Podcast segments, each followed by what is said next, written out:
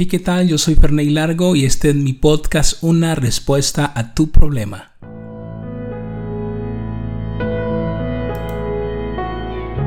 Aquí escucharás historias reales y problemas de personas reales. Buscaremos ayudarte a tomar decisiones en tu vida personal, de pareja, de la vida, tus miedos, tus fracasos y tu corazón. Bueno, estoy feliz porque después de esperar varios días hemos recibido nuestro primer correo. Hoy, en una respuesta a tu problema, vamos a tratar la vida de alguien que nos escribe contando su problema.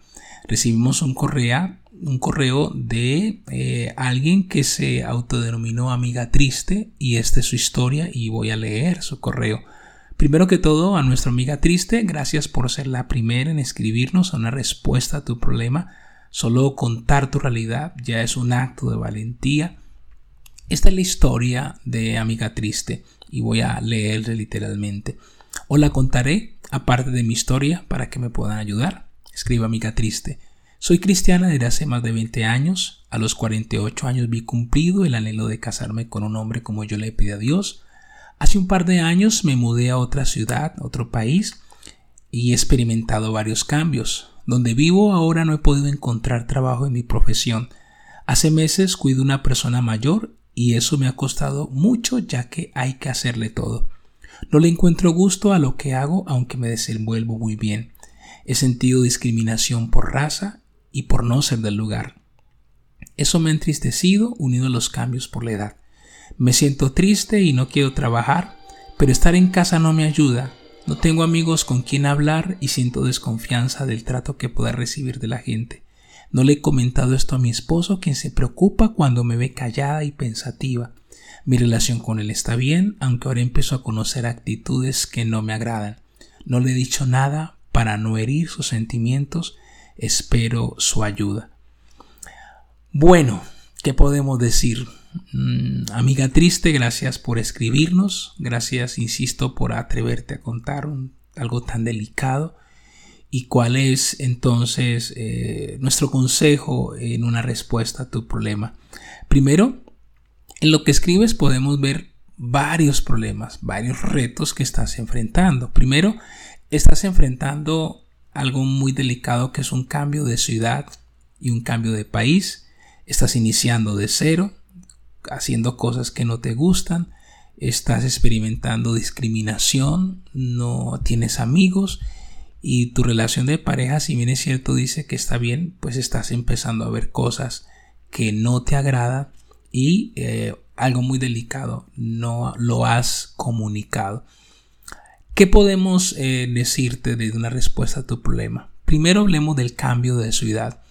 Para nadie es un secreto que cambiarse de ciudad y sobre todo de país genera una sensación de pérdida tremenda porque es un desarraigo, un desprendimiento que la persona hace cuando sale de su ciudad y de su país. Está establecido que hay cuatro cosas a trabajar cuando alguien sale hacia otra ciudad, hacia otro país. Si esas cuatro cosas se trabajan y se logran equilibrar, una persona puede superar eh, lo que está experimentando. Y esas cuatro cosas son trabajo, salud, relaciones y vivienda. El trabajo tiene que ver con la sensación de llegar a un sitio y sentirte eh, útil. Ahora es importante que comprendas que cuando llegas a un lugar, en este caso a donde, donde estás, pues eh, uno siempre que llega a otro lugar y en especial a otro país, uno siempre llega generalmente con desventaja. Eh, lo que hay que tener claro aquí, amiga triste, es que no es el país que se debe adaptar a ti. Eres tú la que se debe adaptar a ese país. Eso es muy importante. Entonces debes actualizarte, debes estudiar, debes de capacitarte de tal manera que puedas poco a poco estar a la altura de las demandas en el área laboral que el país eh, te va a solicitar. De lo contrario, vas a estar siempre en desventaja y eso es eh, muy duro, es un muro alto de superar si no tomas la decisión de ponerte al tanto, de adaptarte a las nuevas exigencias que estás experimentando. Lo segundo tiene que ver con tu salud. La salud en dos áreas, la salud física y la salud emocional y una tercera que es importante, la salud espiritual. Esas tres áreas son importantes para que estés bien en ese lugar.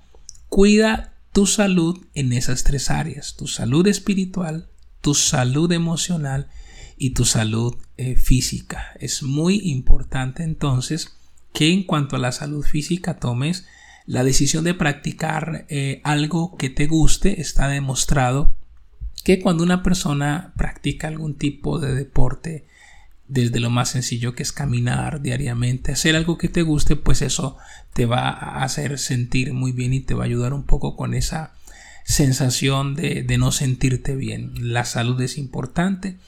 Eh, física, la emocional, eh, pues claro, muy importante. Ojo entonces con lo que ves, con lo que oyes y eh, con lo que estás leyendo. Elige muy bien lo que ves, lo que oyes y lo que lees. Ahí hoy en día hay mucha eh, literatura eh, en audio, en video o por escrito que te pueden ayudar a sentirte mejor. Y la espiritual, pues definitivamente busca siempre tu conexión con Dios. Lo tercero son las relaciones, muy importante. Eh, tú nos eh, dices que eh, pues definitivamente te cuesta relacionarte con otros porque sientes desconfianza de cómo te van a tratar. Definitivamente esa barrera hay que superarla. Esa barrera la tienes que superar. Es importante tener un entorno saludable, de amigos y de relaciones. No se construyen de la noche a la mañana, pero sí es posible.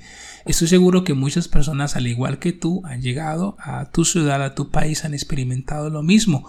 Hoy en día existen cualquier cantidad de sitios de internet que nos eh, permiten conectarnos con otras personas, pero también eh, existe la posibilidad de que te inscribas a talleres, a cursos, el, mismo gimnasio o espacios deportivos y empieza a conocer gente. Da tú el primer paso. No es fácil, pero siempre hay alguien dispuesto también a entablar una relación.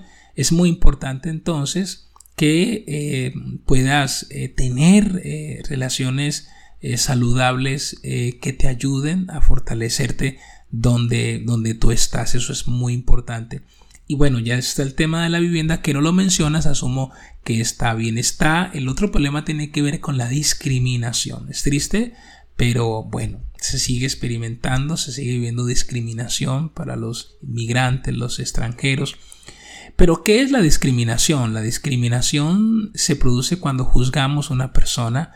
Discriminar es emitir un juicio, una opinión negativa respecto de otra persona. Entonces, cuando hablamos de discriminación, lo que estás experimentando es que las personas están emitiendo un juicio u opinión negativa sobre ti.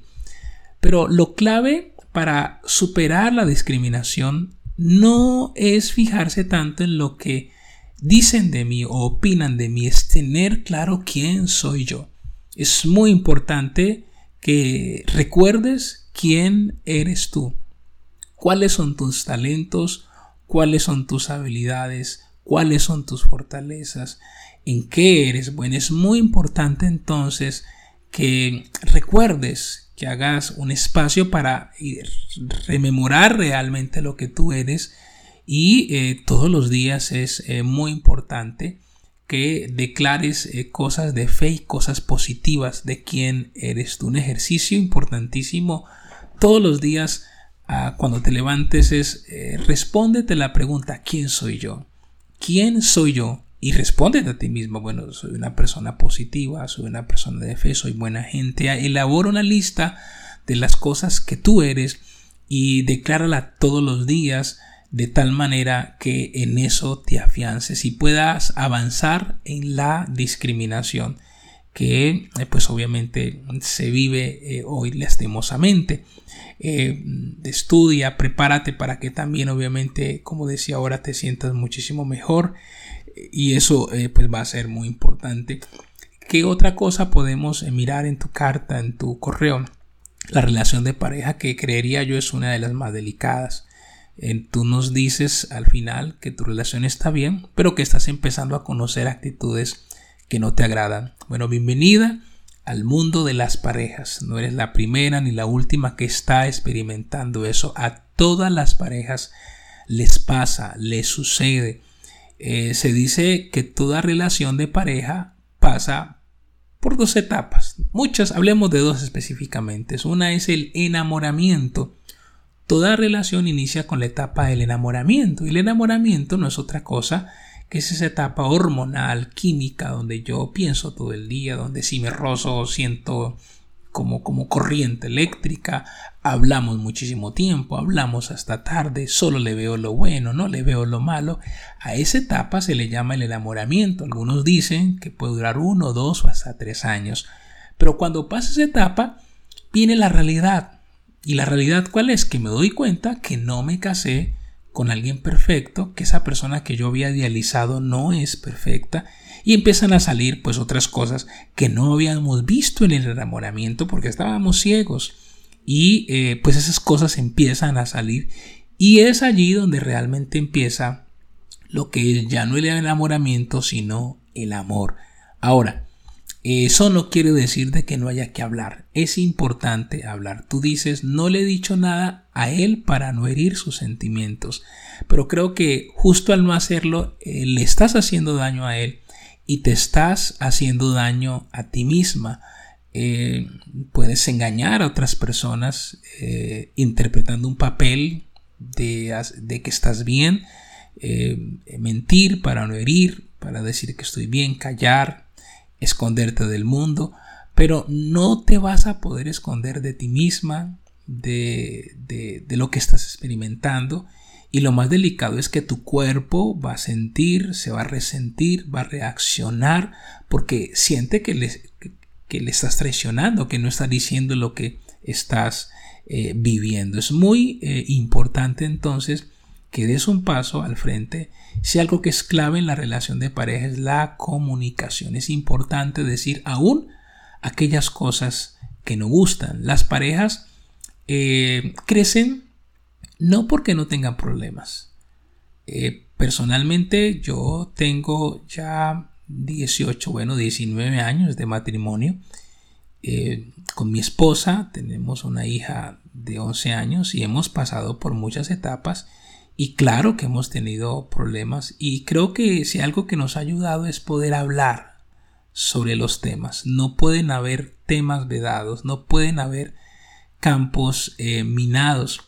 Es importante entonces hablar. Tienes que dar el paso a hablar. Mm, el, el gran sabio Salomón dijo que todo tenía su tiempo. Es importante entonces que elijas el momento, elijas el tiempo pero es importante eh, hablar. Si no hablas, te vas a empezar a morir por dentro, te vas a empezar a secar por dentro y tarde o temprano pues esto va a afectar tu relación de pareja. Tienes que hablar, tienes que ponerte de acuerdo y tienen que hacer acuerdos. Y si no funcionan después de un tiempo, pues bueno, tú tendrás que tomar una decisión si continúas eh, en, esa, en esa relación o no. Eso es el punto, pero tienes que dar específicamente ese paso para poder avanzar, para que las cosas eh, mejoren. De lo contrario, insisto, tu cuerpo eh, va a ser como una especie de maletín, una mochila, va a cargar, va a cargar, va a cargar, va a cargar, hasta que un día vas a explotar y vas a colapsar. Es muy importante entonces que tomes la decisión de hablar. Y cuando hablamos de hablar, yo te invito, insisto, una vez más, habla con Dios todos los días, habla con tu pareja. Si es necesario, eh, busca un experto en el tema, un psicólogo, un consejero de pareja, de familia. Es importante que cuando eh, sentimos que las cosas se nos salen de las manos, buscar una eh, tercera persona que desde afuera pues nos dé un punto de vista a los dos como, como pareja pero también habla con personas que te aman, que te apoyan y sobre todo habla contigo mismo eh, y aprende cada día a declarar esas cosas buenas que están en tu vida. Espero entonces, amiga triste, que estos consejos eh, sean de ayuda. Estaremos orando por ti. Estoy convencido que las cosas eh, pueden mejorar. Y que eh, definitivamente las cosas sean mejor.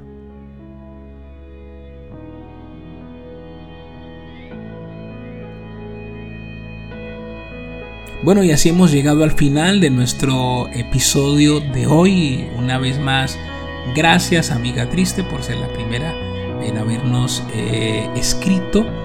Eh, recuerda que si tienes un problema, quieres un consejo, escríbenos desde cualquier parte del mundo a respuesta a tu problema gmail.com. Respuesta a tu problema, todo pegado, todo junto gmail.com.